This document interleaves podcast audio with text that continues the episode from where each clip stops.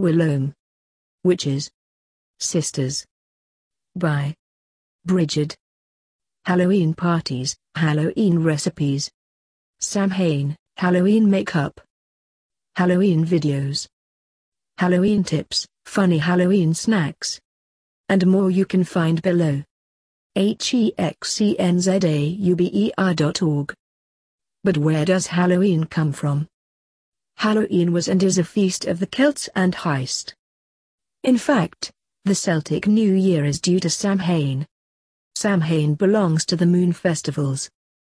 And should actually to be celebrated on the night of the 11th new moon.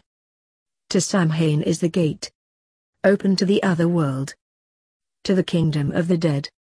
Thus, ancestors could have nocturnal visits to do with their living relatives and bring them luck. So it was not a festival of mourning. Samhain the 31st of October to the 1st of November. It is a moon fest. End of the year. Celtic New Year.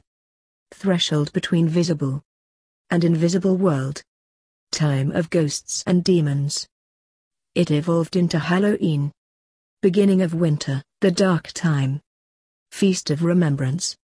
Turn of external activity to inner growth. Burning all worries and problems of the past year. Night of the Oracle. Elimination of weaknesses and things Memory of the deceased. Death month of nature. So at the end of all life is death. But he is again the beginning to new life. And the cycle starts all over again. By celebrating the Jahreskreisfest. Becomes the man. This eternal becoming and passing near. We are part of this cycle. Because we are part of nature. This understanding is for most people. Lost in the age of technology. More information at hexenzauber.org. Be blessed. From the ancient goddesses and gods. From Bridget.